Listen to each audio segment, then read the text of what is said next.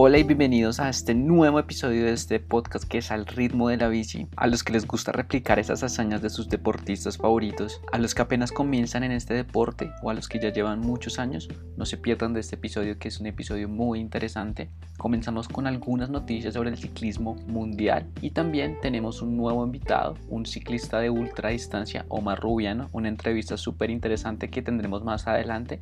Bueno, habíamos hablado de una carrera que se llama la Paris-Roubaix, se corrió en estos días, fue ganada por Sonny Colbrelli, a mi parecer una de las carreras más interesantes y bonitas de todo el año, para que si no se la vieron la puedan repetir, una carrera que se corre sobre adoquines, bastante larga, 267 kilómetros, llena de lluvia, caídas, pinchazos, también se corrió la Vuelta a Colombia femenina, que se disputó en territorio colombiano y fue ganada por la venezolana Lilibet Chacón, que la dominó de principio a fin. También se disputaron los campeonatos del mundo en Bélgica, en la región de Flandes, una carrera que era bastante difícil para los colombianos. No tuvimos una buena actuación y quedó campeón en la prueba de masculina de ruta Juliana Lafilippe, que repite por segundo año consecutivo el triunfo, la medalla de oro en la prueba de contrarreloj individual por segundo año consecutivo también. Filippo gana, le ganó a Wood Van Aert, que por segundo año consecutivo también se queda con la medalla de plata. En mujeres, la italiana Elisa Bálsamo se llevó la medalla de oro y Ellen Van Dijk se llevó el título de la contrarreloj individual. Y se corrió también el último monumento del año y la última de las carreras importantes, el Giro de Lombardía. Recordar que los monumentos del ciclismo son cinco la Milán-San Remo, la París-Roubaix, de la cual ya hablamos, la Lieja-Bastoña-Lieja y el Tour de Flandes. Y este monumento, el último del año, el Giro de Lombardía, se lo llevó el esloveno Tadej Pogacar.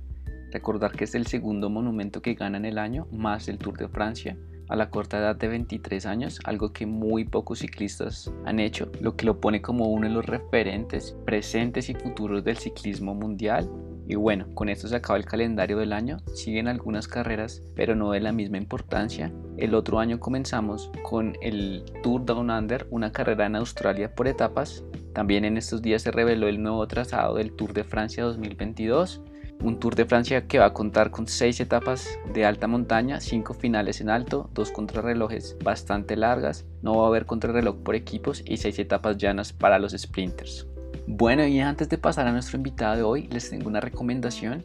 Es una aplicación que se llama Strava para los que quieren seguir el recorrido de sus entrenamientos, comparar sus tiempos, para que se motiven más y puedan ver la distancia que recorren, las calorías y comparar incluso los tiempos con los de los profesionales.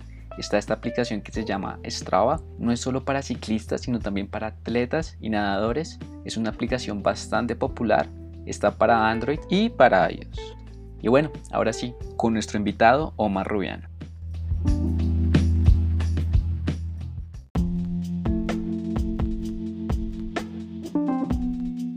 Hoy tenemos a un gran invitado, a un conocedor y alguien que practica esta disciplina llamada ultraciclismo o ciclismo de ultradistancia. Eh, bienvenido Omar, bienvenido al, podcast, ¿cómo estás? Hola Dani, eh, pues nada, muchas gracias por la, por la invitación bacano saber cómo eh, la disposición de estos espacios.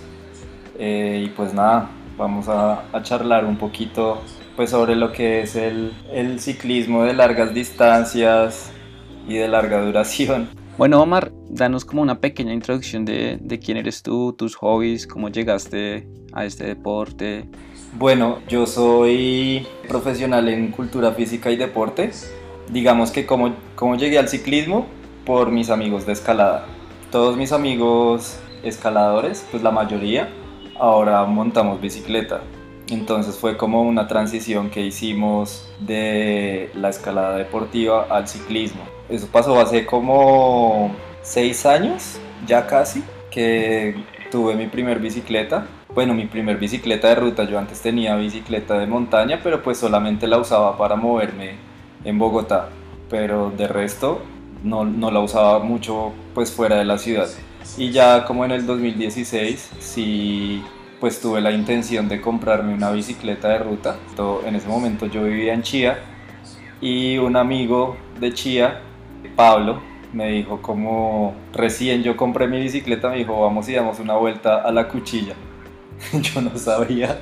Siempre había escuchado lo que era la cuchilla y cuando, cuando fui por primera vez no pude, o sea, no pude subir hasta, hasta la parte de arriba de la cuchilla. Creo que es como el, el recuerdo más marcado que tengo cuando empecé a montar bici. Ok, qué chévere, Omar. ¿Y tú qué conoces de esto? ¿Nos podrías dar como una breve explicación de lo que es ahorita el, o el ciclismo de larga distancia o el ultraciclismo? Bueno, el ultraciclismo lo entendemos o lo entiendo yo como el tratar de abarcar una distancia mayor a 300 kilómetros en el menor tiempo posible. Entonces, pues digamos que no, no conozco los topes que tienen las personas acá para, para empezar a, a decir que están haciendo ultraciclismo, pero pues lo que te digo, nosotros lo partimos en, en una distancia que ya mínimo son 300, 400, 450, 500, entonces nos vamos fijando un objetivo teniendo en base, con base la elevación eh, y pues obvio también la distancia, porque pues no es lo mismo recorrer 500 kilómetros con 500 o 1000 o 2000 metros de elevación a recorrer 500 kilómetros, qué sé yo, con 8000, 9000 hasta 10000 metros de elevación. Ok, y veo que es bastante difícil. Hace poco, y eh, por primera vez, hice más de 200 kilómetros con 3000 de elevación y yo decía, ¿cómo pueden hacer esto día tras día? Es, es sobre todo muy mental digamos que, como te dije al principio, es la, la, idea es siempre recorrer la mayor distancia en el menor tiempo posible. Entonces esto lo lleva a uno a empujarse un poquito, a tratar de, de lograr el, pues, el objetivo que uno se propone. Pero pues llega un tiempo y un momento en el que la cabeza ya te empieza a decir como no, ya necesito descansar, necesito parar. Entonces en ese momento cuando tu cabeza empieza a sentir eso, empiezas a hacer como unas pausas graduales, unas pausas más seguidas que al principio. Entonces digamos que es un juego mente-cuerpo donde para mí la mente es la que se pone sobre el cuerpo casi siempre. Pues dependiendo también de, del tipo de ruta del cuerpo como que dice no ya no puedo más. Las temperaturas a las que te expones, eh, aquí en Colombia creo que tenemos absolutamente todo para poder, para poder hacer un ultraciclismo de alto, altísimo nivel, porque pues nos damos el lujo de tener todos los pisos térmicos en distancias no muy largas, entonces eso, eso hace que la dificultad del, de las rutas trazadas sea muy alta. Entonces sí hay que tener como eso que tú acabas de decir como una fortaleza mental más que, más que física. Oye Omar, y bueno, hablando de, de los tipos de bici que, que, se utilizan para el ultraciclismo que se usa o, o, cualquier bici es apta para practicarlo. Depende de lo que tú quieras hacer, ¿no? Depende por dónde te quieras meter. Entonces, pues lo primero, la recomendación es primero trazar la ruta. Luego que tú traces la ruta, pues analizas cuáles son los tipos de, de recorrido que tienes o los tipos de superficie más bien, más que el tipo de recorrido. Cuando digo tipo de superficie es pavimento o carretera destapada. Digamos aquí nosotros en algunos pasos tenemos caminos reales, pasos de herradura. Si el objetivo tuyo es tratar de, de cubrir pues la mayor distancia con la mayor elevación, pues mi consejo va a ser una bicicleta de ruta y una, y una ruta pues que sea bien exigente. Si lo que quieren ir es también pues cubrir una distancia no muy larga pero una elevación eh, considerable, entonces en esta pues de esta situación sí hay que escoger por ejemplo una bici de gravel, que ahorita pues las bicicletas de gravel tienen una acogida grande aquí en Colombia conocidos míos, amigos míos, son como ciclistas más de gravel que, que de ruta. Entonces me doy cuenta pues la, la, la, acogida que tiene y la ventaja que tiene pues es que puedes meterte a una montaña que no sea tan técnica y después puedes salir al asfalto casi que con la misma pues con la misma velocidad que traías antes de, entrar a la montaña, no sé si me hice entender. Sí, sí, te, entiendo. Y para los que nos oyen y que no saben cómo que es gravel, gravel es como una, una bici híbrida, una bicicleta híbrida entre montaña y ruta con el mismo marco, pero con llantas más anchas. Exactamente, esas de cuenta, pues así como tú dices, los que, los que no saben qué es una bicicleta de gravel, les hagan de cuenta una bicicleta con el cuerpo de una bici de ruta, parecido, no digo que el mismo, como lo acabaste de decir, con las bicicletas de, con las ruedas, perdón, de una bici de montaña. Entonces ya ahorita digamos que han avanzado bastante en el desarrollo de partes pues para las bicis de gravel. Ya hay unas que el tenedor trae una suspensión interna, otras que la suspensión la traen en la potencia, han, avanzado bastante pues para que el ciclista tenga bastante comodidad sobre la bicicleta al momento de estar en un terreno destapado. Personalmente, ¿tú qué tipo de bicicletas utilizas en tus recorridos? Yo no tengo bici de gravel, entonces uso la, la, de ruta o la de montaña.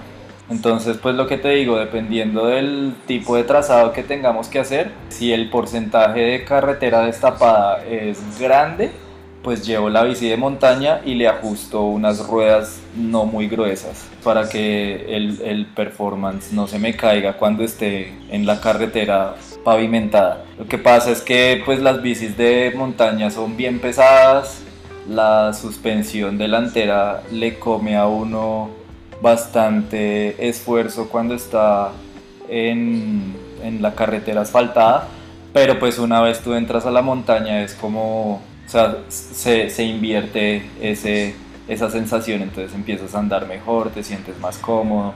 Ahora, a mí me gusta andar bastante en la bici de montaña cuando son distancias muy largas, porque es una bicicleta bastante cómoda.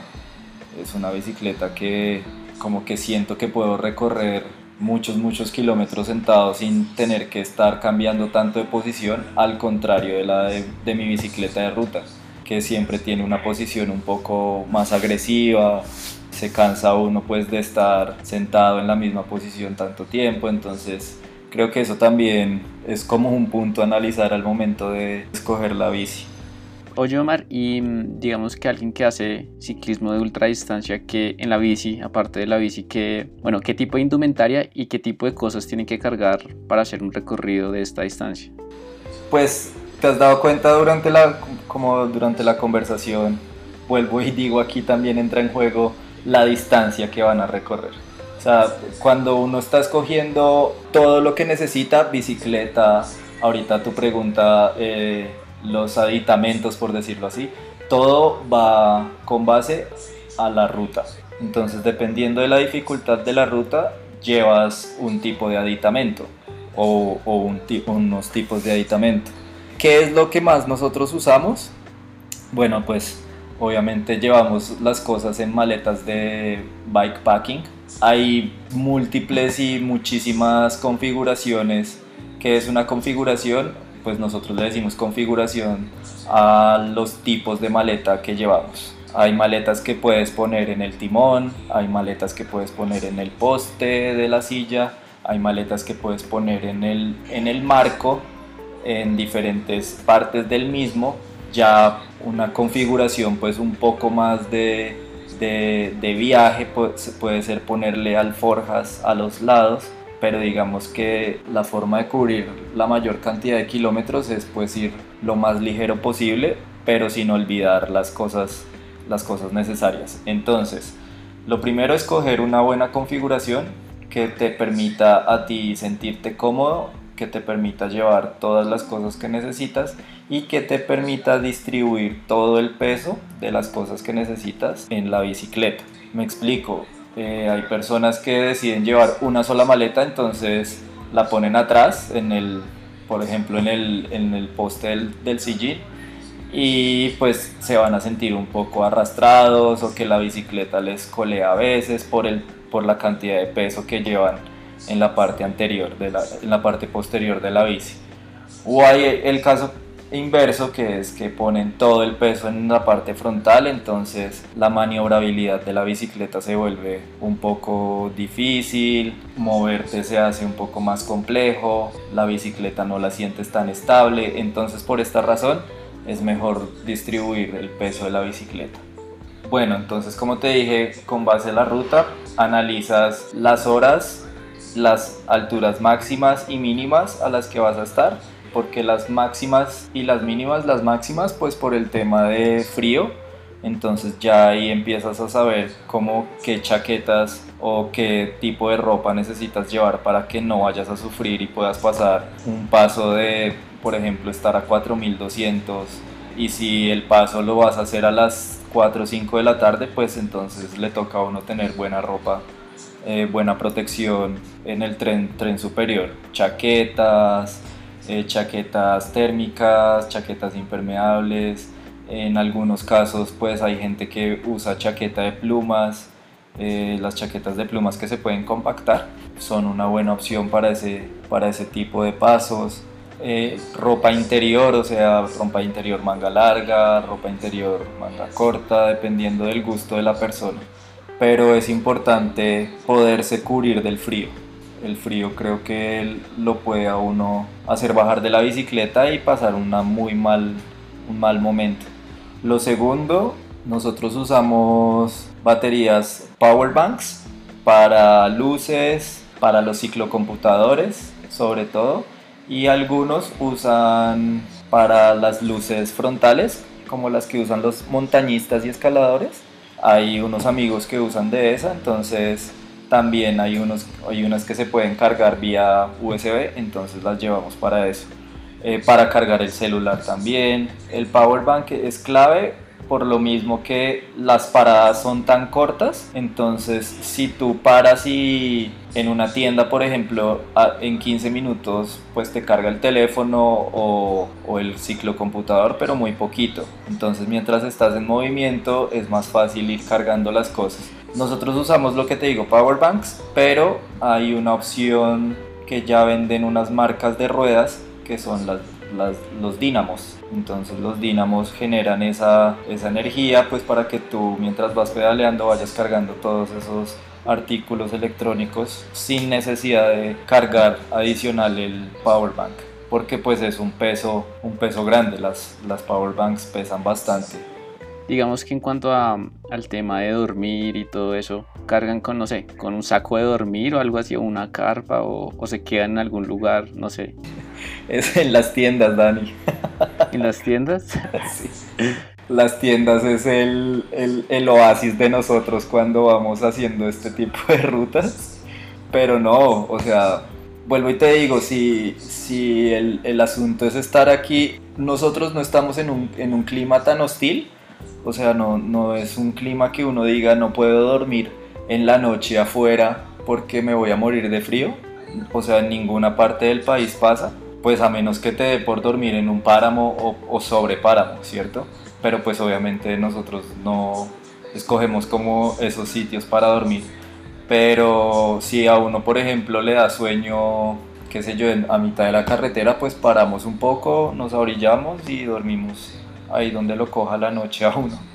Digamos que esos recorridos tan largos y por etapas de, de carreras, no sé, me pone a pensar cómo se entrena eso, porque uno sabe, digamos, que para una carrera normal se entrena, digamos, que los profesionales empiezan a coger ritmo en carreras de menor importancia y todo eso, pero ¿cómo se coge un ritmo de carrera para un, una carrera por etapas en la, en la que se duerme tan poco y, y, digamos que la resistencia tiene que ser tan alta. Estas, estas carreras no tienen etapas, Dani, a diferencia de las carreras, pues digámoslo, pongámoslo entre comillas, de las carreras okay. normales.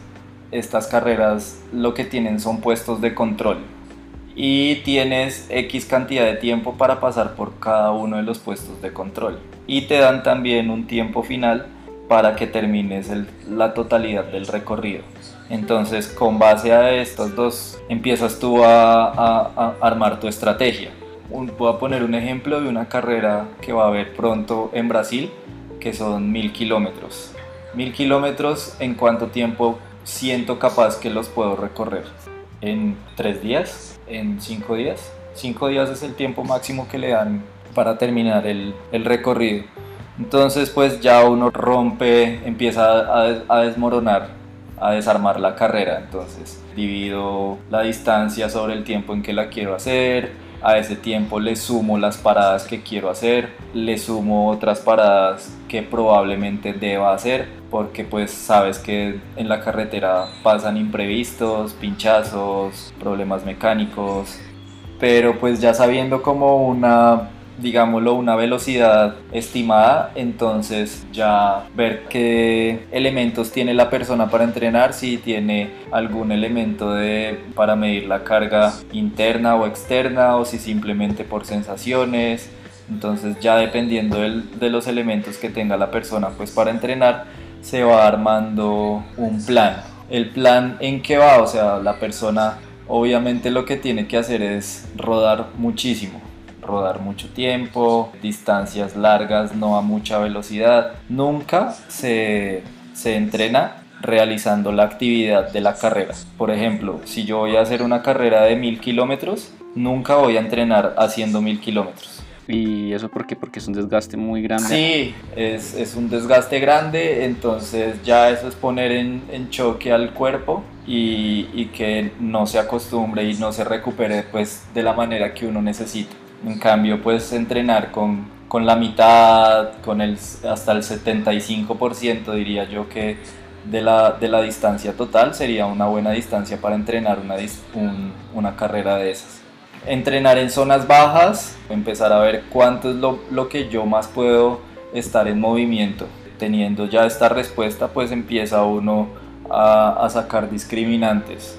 Entonces, si pudo recorrer en en 8 horas 200 kilómetros, es un ejemplo. Entonces, empezar a preguntarle a la persona cómo se sintió, si los hizo con maletas, si los hizo sin maletas, ¿sabes? Entonces ya todo eso empiezan a ser como variables para llegar en una buena forma a una carrera de esas.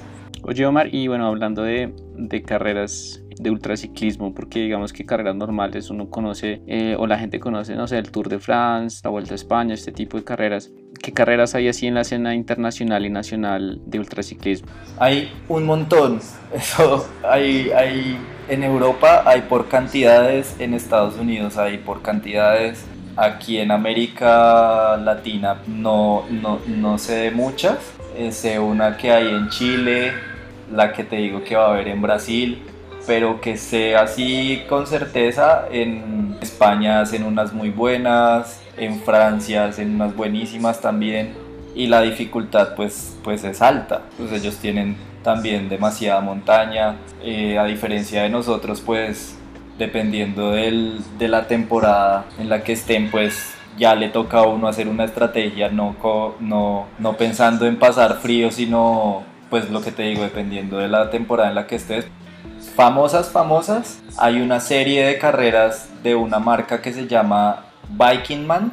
Ellos, eh, esa es la marca y Vikingman hace carreras en varios países del mundo.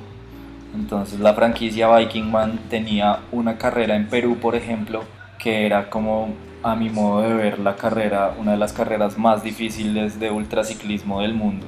No la volvieron a hacer desde el 2019, el 2019 fue la última edición una de las más difíciles del mundo porque combinaba todo, distancia y altimetría y no solo altimetría, sino pasabas, ahí, en Perú hay un parque que se llama Huascarán, este parque tiene pasos casi a, de carro casi a 5000 metros, pues estar tú casi a esa altura pedaleando hace que el cuerpo pues no sé cómo reaccione porque no, no he estado en esa situación tan, tan densa.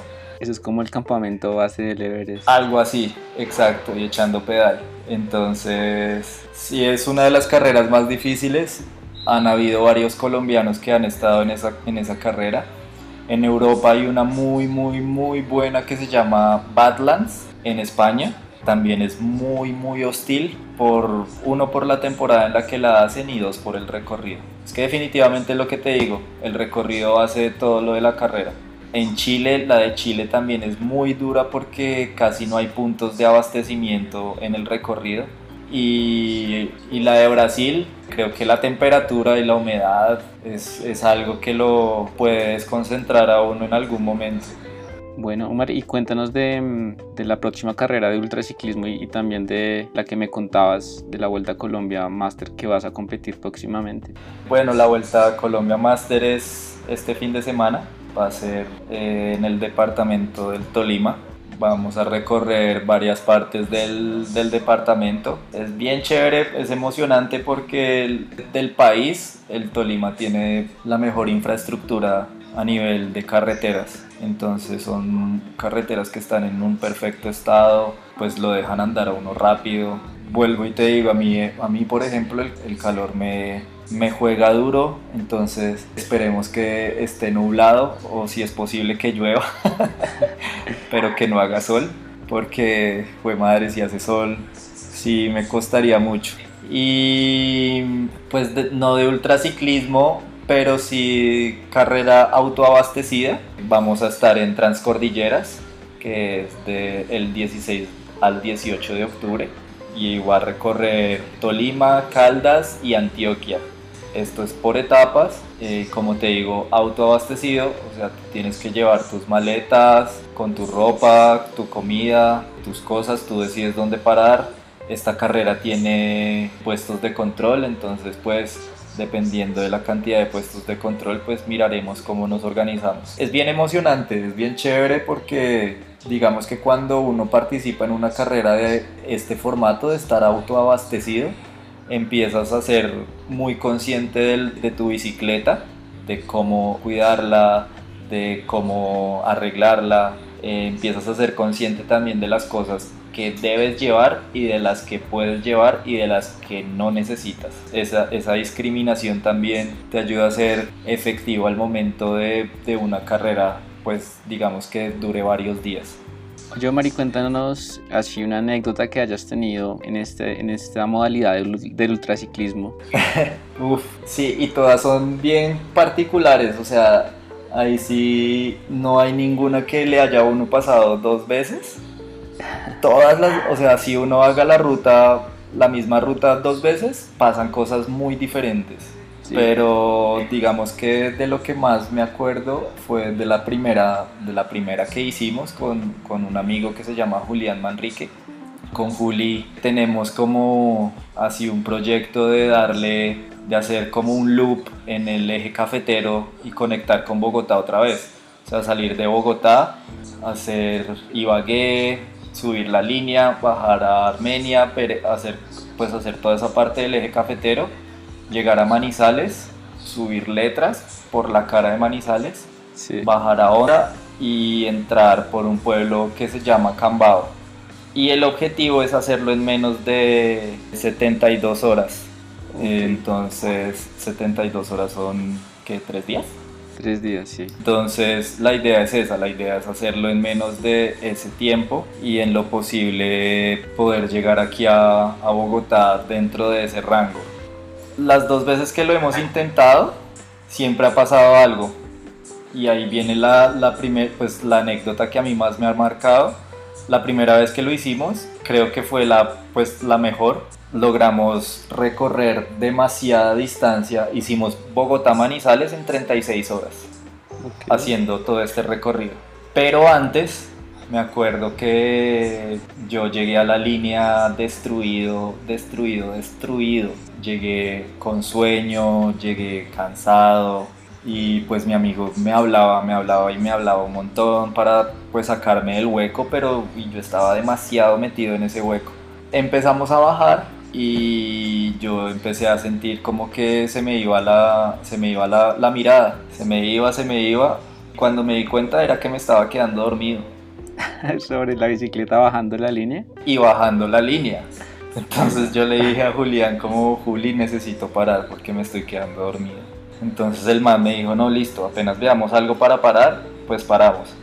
Entonces yo empecé a bajar un poco más despacio, pues del miedo que me quedara dormido me cayera o me fuera, me fuera por una de las curvas. Y él seguía hablándome. Y de un momento a otro el man se queda callado también.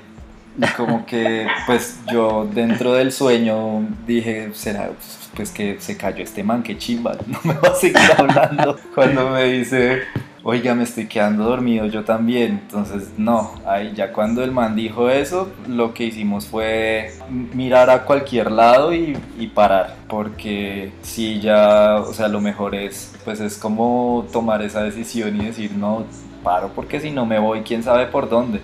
Creo que eso ha sido como lo más de, de estas salidas. Hay un montón, lo que tú dices. Por ejemplo, pasamos letras y la línea en la segunda vez las pasamos a la madrugada y con lluvia.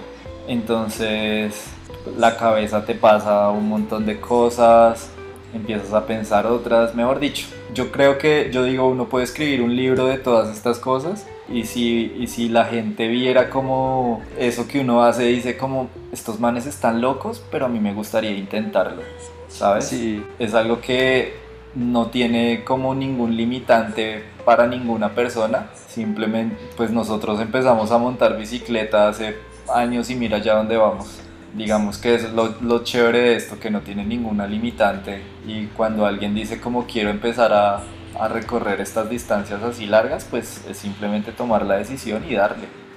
Omar, y ya para finalizar eh, esta charla que ha sido muy amena, ¿qué proyectos personales tienes? Tal vez tienes algún emprendimiento. Yo, pues como te dije al principio, soy profesional en, en deporte y pues el año pasado durante la pandemia surgió mi emprendimiento, se llama OR Training, es, es un servicio que ofrezco a cualquier tipo de persona, no estoy enfocado en, en un solo deporte. A ver, la mayoría de las personas que tengo ahorita en entrenamientos son ciclistas y algunos triatletas pero pues no, no es como el único mercado al que, al que estoy abierto. Es un servicio pues para personas que quieren agregar a su vida la actividad física y el deporte de alguna forma, sea porque les gusta, sea porque les toca, por, por, la razón que, que, la persona tenga, pues siempre es, pues es muy gratificante para mí poderlos guiar. Ese es mi proyecto ahorita como mi proyecto de vida. Okay. Eh, a eso es a lo que le invierto bastante, bastante de mi tiempo. Pues es como lo que, que, siempre había soñado hacer cuando estaba estudiando, ¿no? Pues nunca, pues no digo como lo que había soñado, pero sí lo que siempre había querido hacer. Qué chévere, Omar. Y pues bueno, desearte los mejores éxitos en, tu emprendimiento, en las carreras que tienes por delante y pues espero algún día volver a tenerte aquí en el podcast. Claro que sí, Dani. Muchísimas gracias a ti por la invitación y pues nada, los que quieran contactarme, estoy en Instagram como Omar Rayapiso Rubiano Rayapiso Lisa L o por el de mi emprendimiento en arroba OR Training. Por si tienen alguna pregunta, pues ahí estoy abierto a responder preguntas de todo tipo.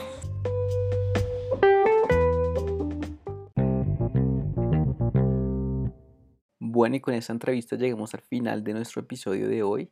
Omar corrió la gran vuelta a Colombia Creativo Master en el departamento del Tolima, culminó en la posición 29 de la general, en una categoría bastante exigente en la categoría A. Fueron tres etapas y la tercera etapa culminó en el mítico alto de la línea, un alto bastante difícil. Bueno, y no se pierdan de nuestro siguiente episodio sobre la experiencia en un gran fondo. Recuerden seguirnos en nuestras redes sociales en Instagram, arroba al ritmo de la bici. Y no se olviden de que este es el podcast de ciclismo para todos los aficionados al ciclismo colombiano y mundial, los que apenas están comenzando y los que ya llevan unos años montando. Thank you.